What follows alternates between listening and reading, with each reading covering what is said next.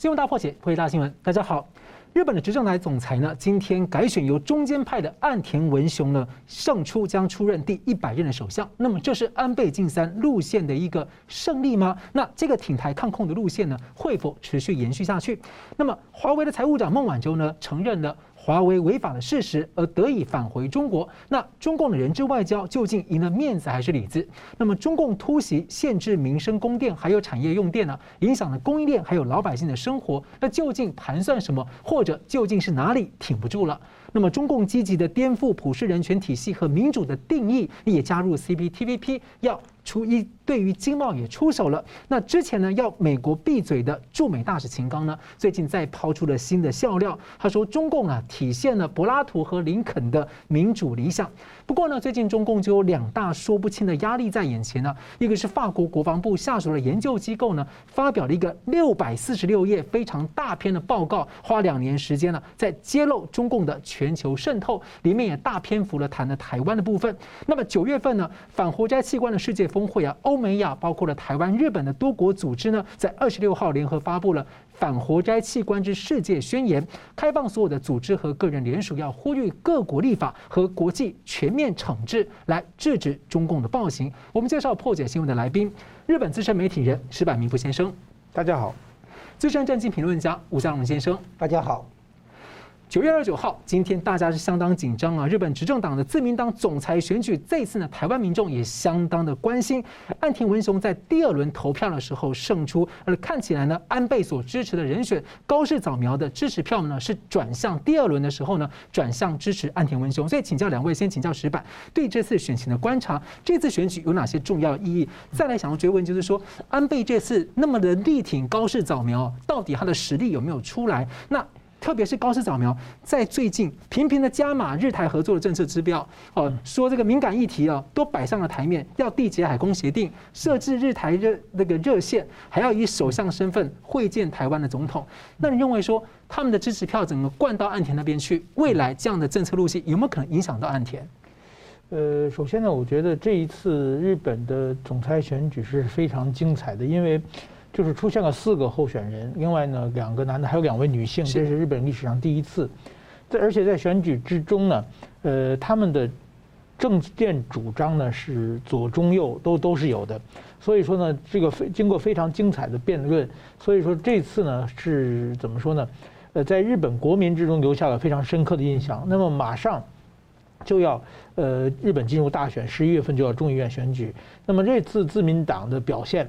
呃，我想呢，就是说会对国民很有很大的影响。那首先，自民党的政权下次人民的这个大选，如果不出什么，呃，这什么巨大的事事问题的话，这个继应该还是继续，呃，自民党继续执政。所以大的方向不会改变，这是第一点。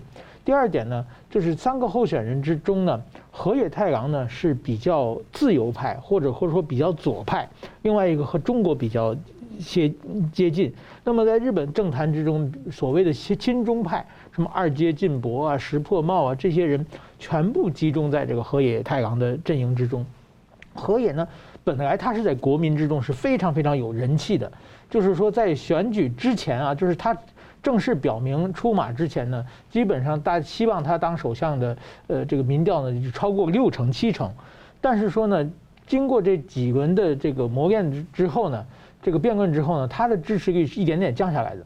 特别是呢，后来传出了呢，他的家族企业，就是他弟弟和他父亲，他本身自己也是大股东，到中国和在北京、昆山、香港都有分厂。这个日本端子是一个太阳能发电的一个工厂。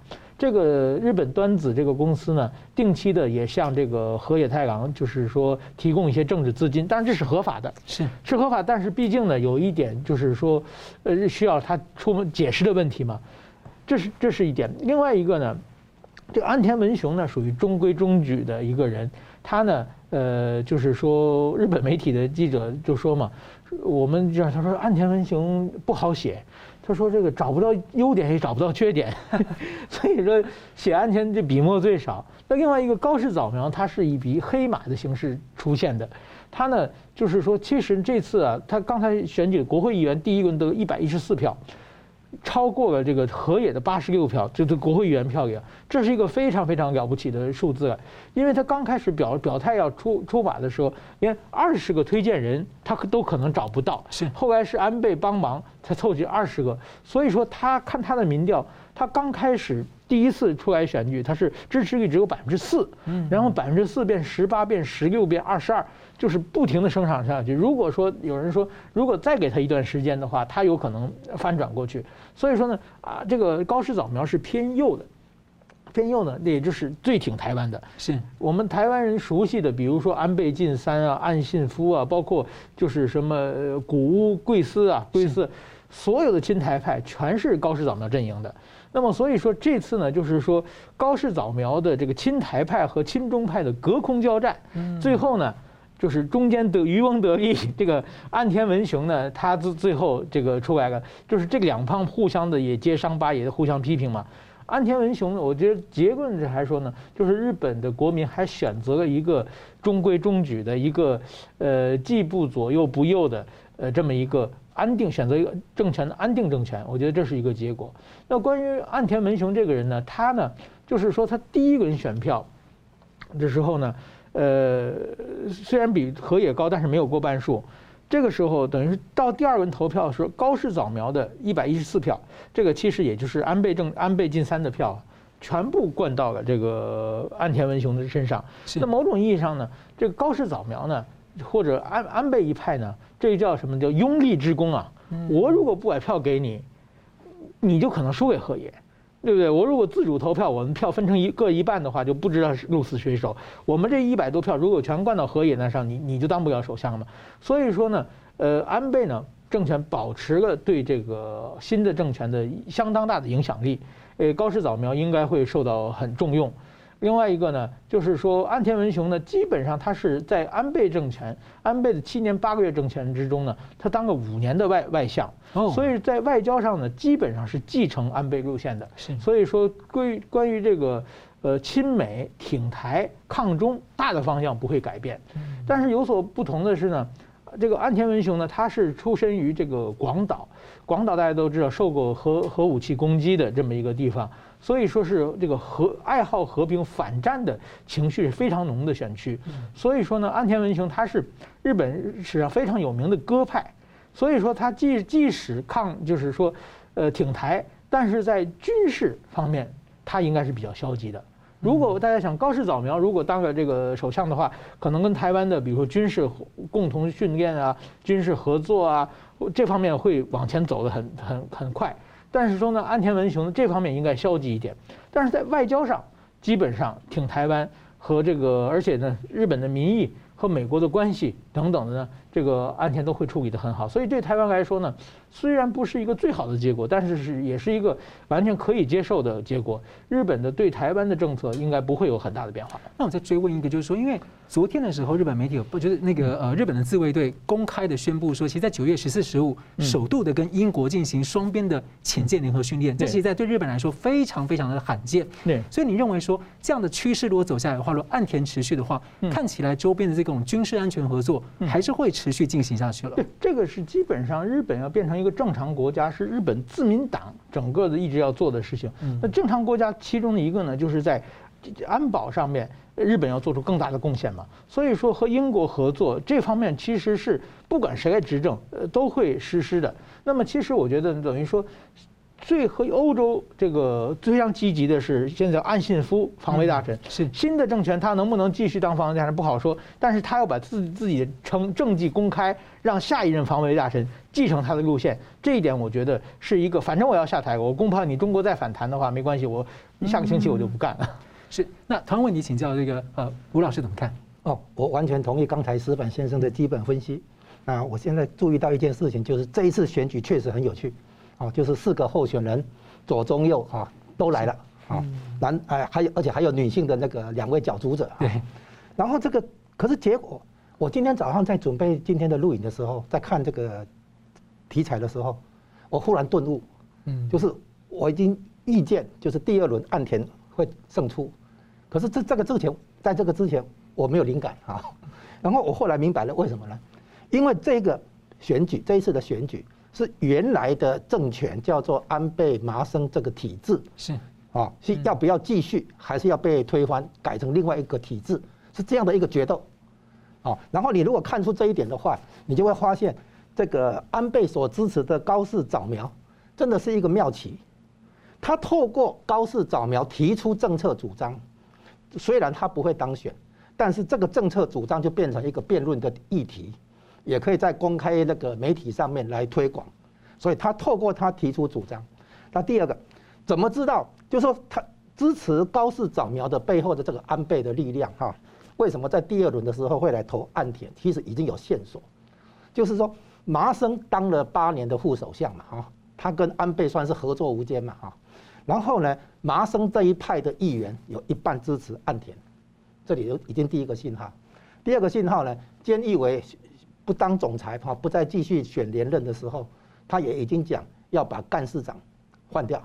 就是二阶俊博，那自民党的那个传统里面哈，因为总裁忙着国事嘛哈，党务的话基本上是干事长，好，那干事长做一件很重要的事情，就是决定各个众议员的那个选举的事情啊，提名谁对不对，拨多少这个竞选的资金等等，所以呢，如果要拼众议员的选举的话，因为在日本是内阁制嘛哈，那这个干事长的位置很重要，那干事长的位置的这个二阶俊博，就像刚才石板先生提到的哈，那个亲中派的大本营在这里嘛。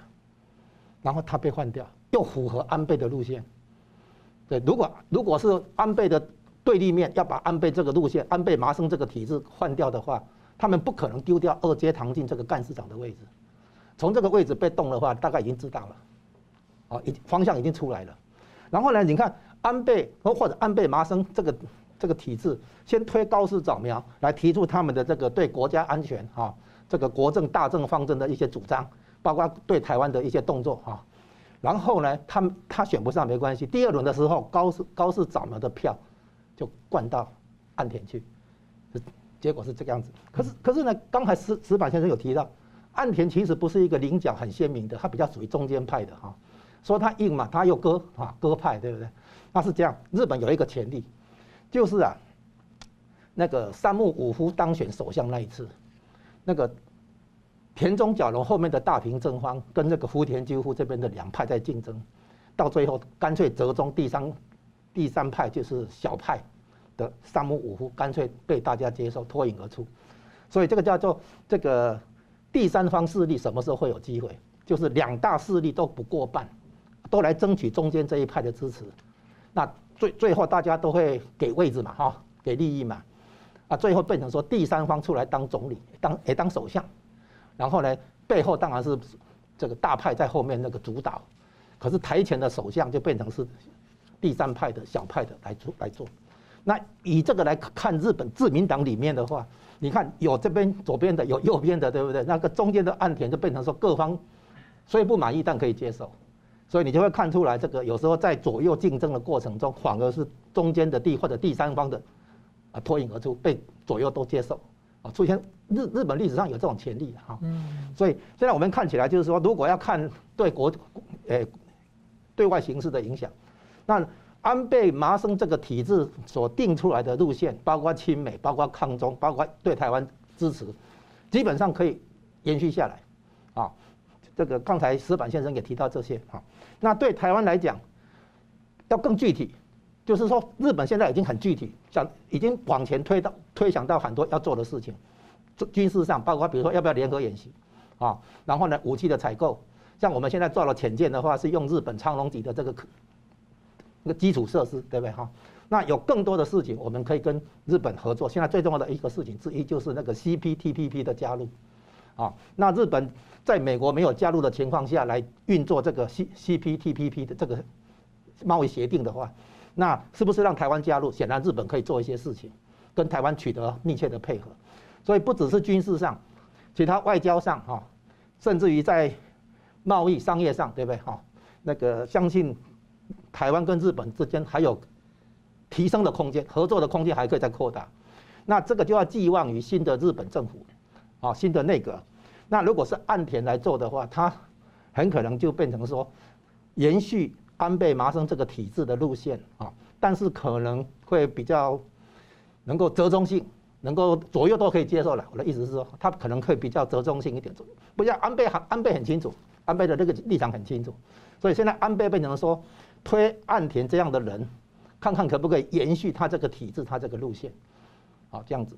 是，我非常感谢。我们稍微休息一下，继续回来谈这个华为的孟晚舟啊，回到了中国。那究竟美国呢，在盘算什么，在算什么呢？那加拿大在这个事情之后呢，它的对中政策少了一些负担。会不会有所变化呢？休息一下，马上回来。欢迎回到《新闻大破解》。和中共关系密切的华为公司呢，它的财务长孟晚舟啊，与美方达成了协议。二十五号呢，在加拿大或是返回了中国大陆。那么中共呢，大力炒作内部的民族主力啊。不过呢，仅仅两天呢，二十七号孟晚舟这三个字啊，就很少出现在中国大陆的媒体上，而且网络上还出现了对他的批评言辞，竟然没有被过滤删除，有点。矛盾的现象，孟晚舟是英雄吗？那中共动用了这样子高级别的护航接机，然后孟晚舟回国，难道是打了一个胜仗吗？难道真的没有认罪吗？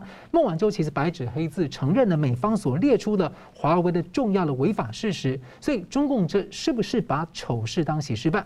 那美国政府宣布他们会持续的扩大来制裁华为，看起来白宫好像没有打算要对华为手软，但是最近也传出了华尔街的一些大佬呢到中国去做一些协。协商等等的，所以现在的局面有点诡异，有点让人家想象不到后面会怎么走。也商务部长又说要加强跟大陆的贸易，所以请教石板先生，要怎么看孟晚舟这个时点获得释放？呃，首先呢，我认为这个事情的责任很大的是在于拜登政权啊，就是美国对中国的政策缺乏一贯性，有的时候不够强硬。首先，孟晚舟事事件，呃，当然他的违法行为是从奥巴马总统的时候就开始调查了，但是真正的他这个事件。对，完全表面化，呃，这是川普总统和中国展开贸易战，呃，包括这个中国的高科技战的之中呢，呃，这个美国呢要全力围剿在这个华为在中国的半导体产业在国际上的影响，所以希望呢把这个孟晚舟事件变成一个突破口，呃，加拿大呢全面配合，是就是说既是法律问题，也也同样也是政治问题，但是说呢，呃，变成了拜登上台以后呢。基本上，拜登呢，就是中美的对抗从全面对抗转转入局部对抗。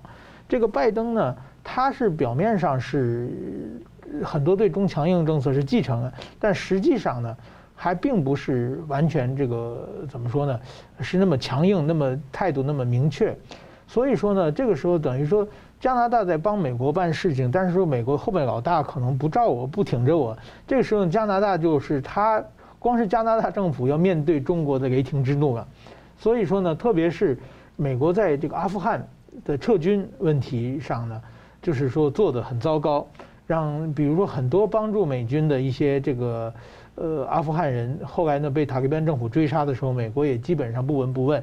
这个时候呢，也也是让加拿大产生了就是说，呃，我们美国加拿大两个人是在中国，我们。这么这么做，美国到不到要帮我救赎人质？好像美国也不是很努力，所以这个时候出现了松动，呃，孟晚舟就回国了。那所以说呢，就等于说跟加拿大达成这个协议嘛。所以我觉得这个责很大的责任在美国。按照中国来说呢，是不是这个取得外交的胜利呢？光看这一点上，中国确实好像打赢了。但是说呢，呃，我们同时呢也看到了一些什么问题呢？就是说，加拿大为了放。就孟孟晚舟呢，为了救这两个人质呢，实际上呢，就是说他是属于人道上的关怀，对对国民的生命财产要负责，所以做出这么个外交上的这么一个交换。但对中国来说呢，其实中国才不在乎孟晚舟怎么样，中国只在乎自己的面子。所以孟晚舟回国是回国，我现在认为他还不如在加拿大过得好呢。他回国以后马上进入这个被严重管控之之内，他在里边。绝不是当做英雄，而是可能被当作叛徒。你到底在加拿大法庭说什么了？这些秘密你不能说，所以他会被严密控制起来。被控制起来要比加拿大受的控制要严严严重得多。呃，而且呢，孟晚舟变成英雄，中国现在不需要两个英雄，中国只有一个英雄叫习近平。剩下任何人，你只要是抢到他的光环的，绝对要要打压，绝不手短手软。另外一个，中国在国际社会上呢，表示一个就显示中国的人质外交嘛。就是我绑票，我跟你这个任何问题，我用这种最下三滥的办法跟跟你表示解决，这个让提供了大家的一个给大家提供非常这个强烈的警戒感啊。就是说，那下次我们如果有别的问题的话，你会不会也绑票我们国家的人呢？因为几十年前他就这么干了。对，几十年前这这一次是全世界众目睽睽之下做的这么明显。嗯，那么这样的话会对中国总体上的形象打击是非常大的。那么其实我觉得邓小平的改革开放啊，某种意义上就是说到全世界那个时候，邓小平天天在北京见外国的客人，然后就是说什么我们中国要透明、要公正、要公平。我们不搞这些干下三滥的手段，你们来中国来投资吧。那个时候真的花了很多年才得到了国际社会的一点点的认可，一点点的信任。所以后来外国的企业纷纷进入中国，才有中国改革开放的辉煌的那几十年。今天习近平做的方法，一下又回到了毛泽东的时代。你不讲规矩来嘛？我的人跟你投资，跟你做生意，我的人的生命财产都得不到基本上的保证。所以说呢。中国，我所所以说，我觉得现在习近平做的这一套，实际上是一个发挥中国的这个反其道，邓小改革开放以来一点点建立出来的对中国的这个信任程度和中国的公开透明、公正这些所有的，呃，就是说国际社会认识认可的价值观，被习近平一个一个毁掉嘛。其实以前有在做，但是至少他。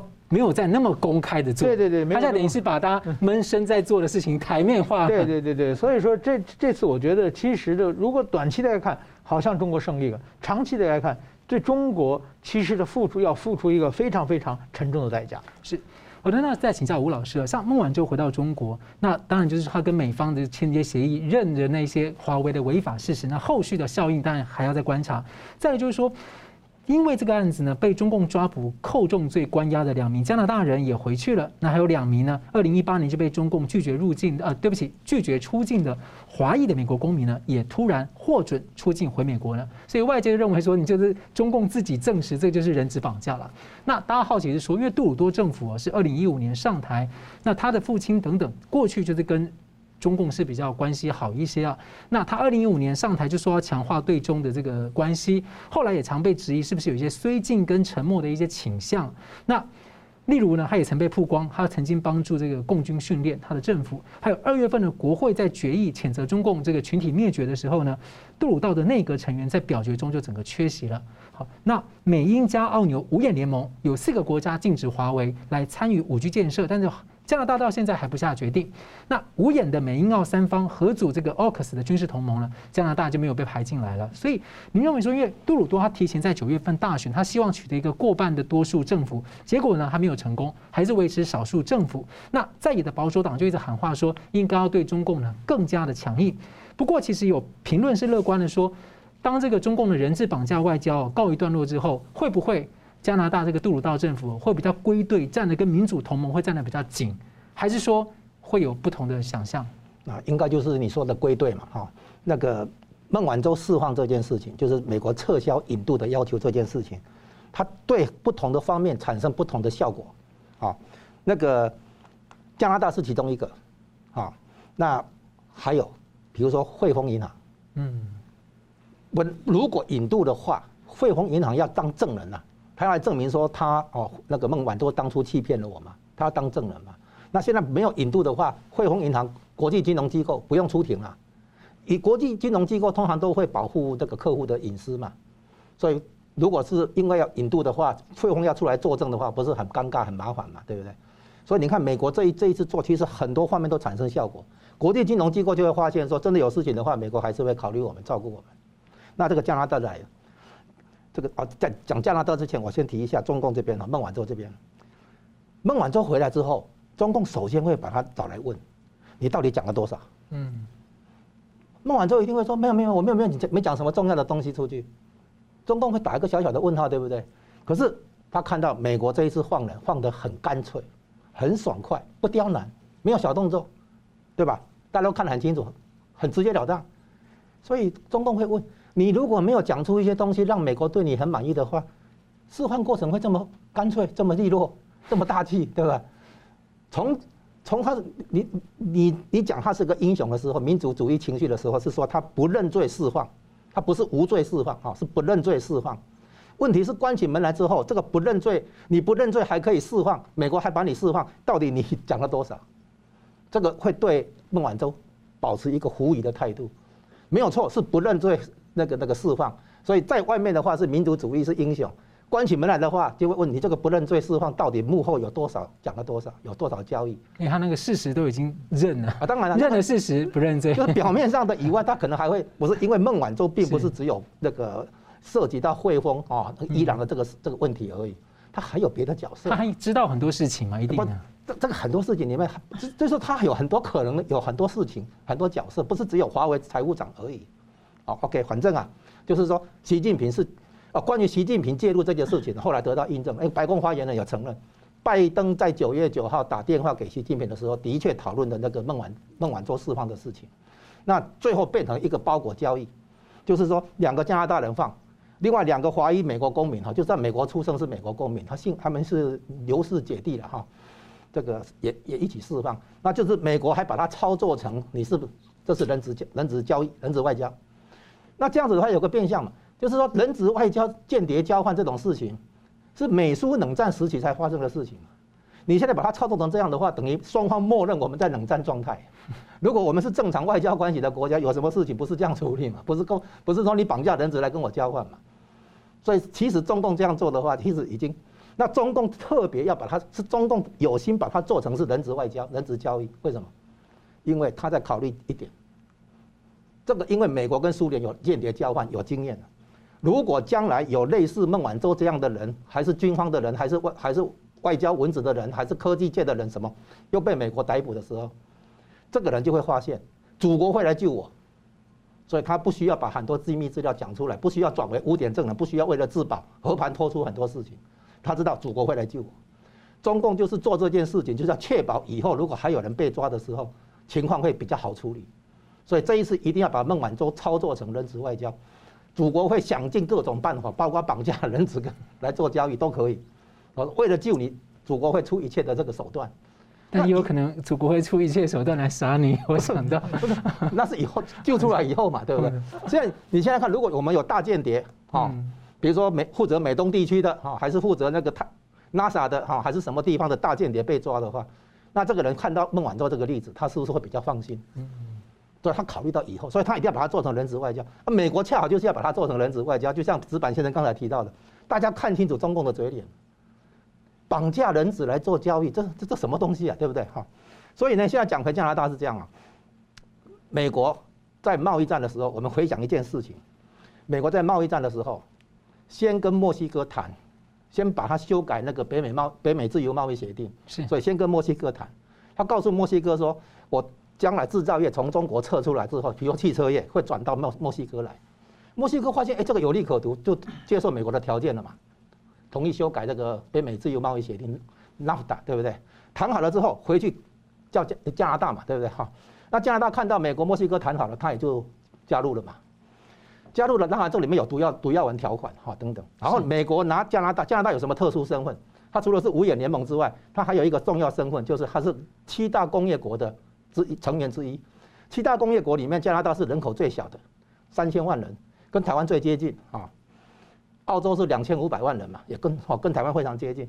然后这个美国撬动了加拿大以后，拿加拿大去撬动七大工业国里面的四个欧洲国国家：英国、德国、法国、意大利。就说我们现在这样做，你要不要也跟？啊，加拿大已经跟了这样子。好，那七大工业国里面，欧洲四个。然后美洲的话就是美国、加拿大，亚洲就是日本啊，就这样子七七个工业国。所以呢，美国经常拿加拿大去撬动欧洲。比如说，我对加拿大也课关税，钢铁啊，比如说，那我对欧洲也课关税，一视同仁啊，这样子。好，我我跟加拿大谈成了谈成了什么？你们是不是也要跟？啊，那类似这样子，美国下加拿大这个棋。结果这一次的话，加拿大当小弟，帮美国做做引渡，结果被中共打，对不对？那你美国老大哥都不做事情吗？那以后谁还敢帮你美国引渡？所以美国是其实是一定要帮加拿大解决这个人质问题，两个加拿大人问题。所以美国把孟晚舟放了，一定要把它做成交易，两个加拿大人要放，好帮加拿大解除这个政治压力。所以这个杜鲁这个杜鲁道哎小小杜鲁多政府的话，这样人质回来的话，压力减轻很多嘛。接下来的话，加拿大要回到美国这边站队美国这边，就会容易得多嘛。比如说你看哈。你的你那个提到他绥靖的态度、沉默的态度，就是在对抗中共这边表现的比较消极，啊，他他不出来，他并不是支持那个共产党那边、中共那边，可是他起码不会站队你美国这边，鲜明、旗帜鲜明的站出来，他是比较沉默啊，或者等于是我们用我们的话讲叫弃权票了，他不会投票美国这边，他是他弃权，他也不是站到中共那边去，就是变成会这会这种抗中无力啊，没有力气的这种情况。加拿大，那现在人质问题解决的话，那起码加拿大这个包袱、这个压力减轻了嘛，啊。那因为加拿大本质上是美国这边，是西方这边，是自由民主阵营这边，所以它肯定会出现你所谓的归队这个结果。不过让人家有点担心这样的一个效应，会不会说那以后中共就继续抓人就好，反正你们还有很多人在我这里。你这个问题问得好，就是说因为人质外交做成这以后，很多美国人、西方人在哪里？在香港要赶快跑，美国在美国要大家脱钩，要大家撤离，结果呢，很多人还包括台商在内，还想要继续在中国运作。可是现在看到这样的话，大家心里有数，该走了。所以呢，这个事情会加速美国所希望达成的脱钩这个结果。是好，现在我们休息一下，继续回来谈中共最近突袭的限电停产在盘算什么，或是有哪些地方是不是挺不住了？休息一下，马上回来。欢迎回到新闻大破解。中国大陆的经济热点话题呢，现在从恒大风暴之外呢，也有一个后来居上的事情，就是供电突然的紧缩跟限电。那中共所谓的能耗双控的政策呢，在南方啊生产旺季的时候，竟然对产业限制电，然后呢，东北地区本来就有供电优势，却突然对老百姓呢突袭式的不定时的限电停水，而且哦宣布了要直到明年三月都这样子进行下去。那台商的大本营在江苏省这个苏州跟昆山，已经有近百家的上市贵公司啊，发布了重大讯息啊，要来因应这个限电停工的问题。所以要请教两位，先请教吴老师怎么看这个这一波的这个限电停产？而且其实大家注意到说，所谓的这个能耗双控，并不算是全新的政策，因为中共的计划经济啊，在“十一五”规划，就是二零零六到二零一零年那一段呢、就已经把所谓的能耗强度当做指标。但是为什么最近才突然这样子缩紧啊？那那有人说呢，可能因为中共要，因为他之前报复啊，不买这个澳洲高质量跟低污染的煤矿来发电，因此受到影响。那还有人说，中共借此呢要加速淘汰低端产业，甚至还有人说是要对付美国市场啊，来击垮美元霸权。那也有说可能是为了要取得这个呃气候变迁减碳的主导，那把台把这个因为中国大陆太阳能有这种。它的产业有一些优势，所以他想要把美国拖入这种绿能的陷阱。就像之前美国政府蓬佩奥一直在警告说，这个气候变迁问题，美国不能太太走进去的问题。您怎么看这事？有关这个气候变迁，然后牵出这个停电啊，那个限限产啊，限制这个那个工业的生产这些，这个很奇怪。你再怎么说，你现在要还在大国崛起，你还在发展你的经济规模，你还要追上美国。啊，虽然在很多科技领域的话，哈，这个中国制造二零二五可能有点受到打打击，对不对？但是中国没有道理说用自己的停电啊、停工来打击美国。这个最近有这种说法，对不对？哈，就是说这是在下一盘大棋，所谓大棋论 哈。这个很多逻辑不通了哈。那我们现在先看一下哈，这个有关限电的几个可能性哈，是这样子。就像你刚刚提到一个问题，就是为什么是现在？这个。限制产能、限制能源消耗或者哦降低能源消耗，这个的确是已经提出来的政策，可能没有很落实。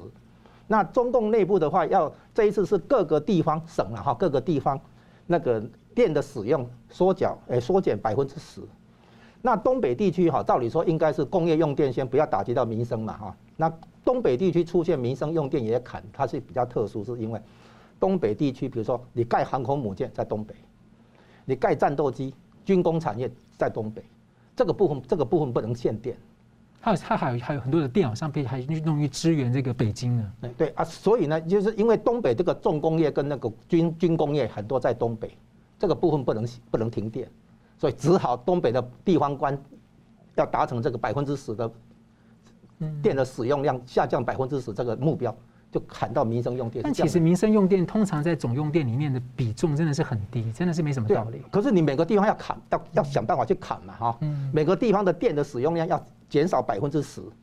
那你想想看，那个江苏、杭州、广诶浙江跟广东，这个是三个大省的话，很多工业嘛，那它可以不动民生去去砍这些工业嘛，哈。可是东北的话不能砍工业啊，东北的工业不能砍啊，是这个原因。我在解释说为什么工东北的工业不能砍，因为它是军需工业、重工业。好，好，那这个第一个理由是这样的，就是说从政治面来讲，因为拜登跟习近平通电话的时候，在讨论孟晚舟的交这个人质交易的时候，拜登的要求就是说你在气候变迁这方面做一点行动，做一点成果。让我对我的左派支持支持者有一个交代，让我对民主党这个所谓绿能啦、哈气候变迁这个议题能够拿出一点东西来，啊，那习近平的条件就是要释放孟晚舟，啊，然后当然还有其他哈，然后最后达成包裹交易嘛，啊啊，所以呢，你看他九月美东时间是九月九号，这个讲完电话以后，然后呢，大概两个礼拜后就是九月二十四号，这个交易嘛哈放出来，然后。可是呢，这个限电的事情就在九月的下半月开始了嘛，然后要说要撑到那个月底嘛，九月底嘛，啊，那当然不排除说哈，有一些工程可能在十月一号他们的国庆日之前要要完工，可能要用电集中用电，可是这个理由应该还不够足，不足以造成这么样的普遍的现象。现在不是只有东北，现在四川啊、西部也开始有有这个限电，所以这个问题哈很妙，就是说很奇怪，很诡异。我估计现在我们看实际理由是这样哈，第一个要造成以后可以调涨电价的正当性，因为现在是发电成本啊比较高，电价比较低，你不调高电价的话没办法，因为煤的成煤的成本走高嘛哈。他不买便宜的澳洲煤，煤的成本呢，接下来就是说他不买澳洲嘛，澳洲的煤嘛，那因为有很多发电厂的设计是针对澳洲的煤，它那个含硫的量比较低嘛哈。那针对澳洲，那你现在不买澳洲煤的话，当然就会有一些问题嘛。然后呢，煤的成本，国际成本也上升嘛，哦，可能两倍有。所以呢，煤的成本上升高于这个发电的话，发电发电厂就就就亏本，他就不想干嘛，啊，这其实很简单嘛哈。那现在来了，那国营事业管亏损吗？亏损不亏损是国家的事啊，你你就是发电就对了嘛哈，对不对？然后再来一个问题，你那个。有有有些煤哈，它是想要储存来过冬，是，就是说现在可能挤一些煤，因为后面还是不够用啊。那再来一个问题来嘛，你就算认个错，还是说做一点小动作，还是跟澳洲买煤有什么问题？你何必搞成这个样子？所以后面有一个问题，就是他恐怕连买煤的外汇都不够。我在想这个问题，你看哈，他现在必须把外有限的外汇集中来买粮食。所以这个煤炭哈，他现在等于说咬紧牙根不买就是不买哈，然后才造成这个。你如你如果买煤炭进来的话，像澳洲买煤炭进来的话，不就解决问题了吗？这不是一个不能解决的问题嘛？大家不是流行说凡是花钱可以解决的问题就不叫问题吗？你这个都，所以除非你什么，除非你没钱花嘛。哦，现在他可能要把有，因为他的有外汇是这样，根据最新的中国人民银银行的数据哈，外汇储备目前大概在三点二兆美元哈。那外债是二点四兆美元，那差距只有八千亿，八千亿美元里面还包括外来直接投资，这是可以撤的。当然，外来直接投资不会马上撤走，也不会全部撤走，哪怕你撤个三那个有三千亿好了，你八千亿扣掉三千亿，你可能只有五五千亿还是六千亿可以动用。那你光光是进口能天然气、石油啊、机器设备、原物料、这个煤炭这些铁金属这些根本不够用。所以他已经限制老百姓拿护照出国旅游嘛，我当时就在说，这个这样可以起到这个控制外汇开支的效果嘛。后来呢，这也之前不是不买台湾的凤梨，现在又不买台湾的水果，对不对？哈，那个荔枝跟莲雾，对不对？一样啊，就是他在缩方方面面，他在缩减对外的外汇开支，那起码产生这种效果。中共做事情绝绝对不会是单一目标。它一定可以同时达到好几个效果，要一石多鸟。或像之前聊的，就是它的备战经济的话，就是准备要进入战时经济的可能。它就是等于是因为备战经济的时候，它的这个外来的能源就会受到限制，所以他先模拟，是不是让大家习惯？哎，你讲这个哈，又是忽悠的哈。那个讲暂时经济，现在讲这个哈，这个断电哈，它有什么一个新的说法？他说啊，万一战争爆发，美军一定会攻击中国的发电厂。我们先来适应一下停电的情况，好，又又来了，对不对？就像你跟这跟你这个说法就很相似啊，就是说很多时候它其实是政策或者领导出问题，现在把它说成是下一盘大棋啊，就是人到时候有战争还是说有封锁的时候，哦，美美军可能会先攻击我们的发电厂、发电设备，我们来先适应一下，测试一下压力测试哈，这样子。各种说法都有。什么叫暂时经济？暂时经济是把原来生产民生的生产线转成生产军需物资嘛，它叫暂时经济嘛。你现在不是嘛？你这第一个还，你现在也不是有战争，真的有战争的话，也也不是这样玩暂时经济，对不对？很多说法都是在对内宣传、对内交代，满足小粉红的民族主义情绪。实际上事情不是这样。嗯。所以我们一方面分析表象，分析它的宣传；二方面也要分析关起门来，中共高层到底看到什么样的一个情况，要怎么样应对。才能够猜出他们接下来会怎么做，好，是。那同样问题也请教那个石板先生怎么看？嗯，我是从这个角度看的，我觉得这就是一个中国的新的政治运动式的节点。就中国这个独一党独裁的政治啊，往往就是说领导人说话，就是说全国上下一盘棋，只有一个大脑可以思考问题，剩下的人是你谁要思考问题，你就是网易中央就给你抓起来被你打掉。但是说，如果说一个民主国家要把民生一点点的各种通过各种渠道反映上来，最后由一个议会做决策。但是中国呢，一党独裁嘛，就是一个上面的领导，他下令以后呢，把所有的都听听他的下面这个命令。这个历史上多少次这样悲剧产生了？第一个，比如说毛泽东这个说大炼钢铁。我全国把所有事情都不做，一起去炼钢铁，也不考虑到，就是说能能炼多少怎么样？这都都这刚印出来钢铁可不可以用啊？会不会耽误农业生产？这些所有概念都不考虑，因为他们所有的官员的权力基础都是来自上面，是跟这个民选出来的不一样。如果在台湾，对不对？蔡蔡英文说过一句，所有人去大炼钢铁，首先新北市、台中市都不同意，对不对？所以说这个事情就做不成。但是中国呢？大家都这么做，这个一定是我觉得就是我记得大炼钢铁，我我在我小时候在中国的时候，那时候是胡耀邦时代，胡耀邦说绿化绿化祖国，哇，这全学校也不上课了，工厂也不工作了，到处全去植树。那那我就是说，有的时候啊，他们那植树我记得特别清楚，就是说，他只是我们植多少树。他运来那树苗就是死的，你知道吗？但是说一定是我们小学学生，你想小学学生能能植植多少树？几个人挖一个树坑，埋那个那树苗都是死的，不可能种起来嘛。但是他们要把这个表报上去，哎，我们植树怎么样？为什么呢？中央领导说了。那么这一次呢，我想呢，也是习近平他讲的什么呢？就是说，刚才这个吴老师也讲了，就是说跟美国现在中美全面对立，如果说有一条一个事情。还可以双方妥协，或者是可以谈，中国能够帮助美国，美国需要中国合作的，就是这个气候问题。嗯，气候问题减碳嘛，那减碳，习近平又又一拍胸脯，这个决策者如果是脑子里面是糊涂蛋的话，那就全完蛋了嘛。他说啊，我我我答应你，我配合你减碳，减碳，然后就下个硬指标嘛。不过我先插个嘴，当年这个习近平跟奥巴马，他就耍了奥巴马两次。对，一个是南海不军事化，对，一个是减碳的协议。结果他就是两个都把奥巴马搞得很难看啊。所以美国也上过当啊。美国说减碳，你不也数字拿出来了。那习近平说，那我数字，你你每个省每个省减百分之十，死命令。所有这些中国的官员，我们都管他叫比目鱼官员，比目鱼说，两个眼睛看上面，只能看上面嘛。下面民生管你死活呢？管你的民生怎么样？管你有没有红绿灯呢？我就上来就给给你帮你做，这样做下去的话呢，其实呢也是啊，这数字表面上的数字也是在骗人。为什么呢？比如说很多工厂，对，它限电以后呢，他买了很多的大型柴油发动发电机，自己弄自己弄。如果说你那个减排，你绝对增加了，你不如国家给你统一发电，电不国家电网给你的电，绝对那个是省这个排放。碳排放要减少嘛？对，你自己弄个柴油发电机发出来的电，你只是在国家那个统计数字上没有反应，实际上你对环境的污染是更加破坏了嘛？是，这是一个策略。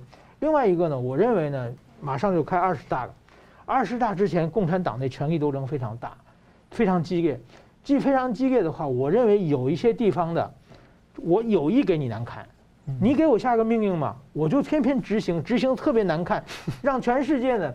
所有人对你不满，对不对？我现在很明白，说是要停电，停电在那个游园地里的那个空中飞环，整个翻到上面以后，所有人大头朝下的时候给你停电，对不对？这个呢，拍成照片，这就是有意在操作嘛。你哪怕晚一分钟，等他们这人平安下来你再停电嘛，就是这种无预警、无计划的停电的话，造成民怨沸腾，实际上这笔账全算在习近平身上。因为之前中共他这个一直不一直否认他在郑州那个无预警泄洪嘛。对。你现在就这些事情都让人家觉得你都可以给我无预警限电，为什么不给我无预警泄洪？对，所以说这些事情呢，就是下边这些官僚他有意的让你难看是，是是这种例子很多的，就是当年蔡奇在北京就是驱逐低端人口的时候也是，就是那些执行的官员们，首先他们就看不起蔡奇嘛。从乡下来的人在这里指手画脚的作威作福的，所以蔡奇说：“呃，我们要清除低端人口。”其实呢，就是 马上呢，这句话其实是内部说的，他们就拿出去到处说：“你是低端人口，我要清除你。”然后在冬天的时候，人家家刚放点上火，什么把所有家具全扔出去，让你就是让你挨冻，造成这种非常可怜的这个民怨载道这种状况出现，大家把账全算在蔡奇身上啊。然后这下面官僚没关系啊，这上面让我弄的，我只是执行任务而已。其实执行任务有很大的弹性的嘛，所以我认为这个后面和二十大之前的权力斗争，反习派有意给习南看是有有关系的。好的，节目最后我们请两位来宾跟我一分钟总结讨论。我们先请吴老师。我们现在看到气候变迁这个议题哈，那个不只是在中国大陆已经看到了哈水灾，然后呢停电限电哈。那这个东西对台湾来讲也要重视，因为台湾的话，不管是水太多还是水太少，哈，这个是气候变迁。然后我们的电力供应，哈，也是我们靠那个水水力发电的部分，也会受到水的影响。所以很多角度来看出来，台湾也要开始重视，或者更加重视气候变迁对经济跟社会民生的这个影响。所以我们不要把这个议题好像当作是远在天边，啊。你看看中共目前碰到的几个跟气候变迁相关的议题，都不从社会民生到经济产业，最后是甚至到国际政治上来，所以这个议题非常值得我们以后哈在台湾这边呢也要加紧这个应对。然后呢，现在看到孟晚舟的释放啊，还有还有那个那个澳英美三国联盟啊哈，牵动的话就是这个日本跟加拿大啊，还有澳洲。这些情况的话，坦白讲，整个大环境来讲是对台湾有利的，哦，值得我们认真看待。台湾在国际政治当中应该要做积极、更积极的贡献、更积极的角色。是石板先生，呃，我觉得真的，我们看到这个限电的事情也好，还是看到这孟晚舟事件也好，看到中国的这最近啊，这个习近平为了这个这个二十大连任做出的事情，这个总加速地已经现在开始猛踩、狂踩油门啊。造成全世界的这种对中国对抗啊，这种反中的情绪是非常高涨。那么日本的新的这岸田这个文雄首相诞生之后呢，我想对中国也一定是非常非常严厉的。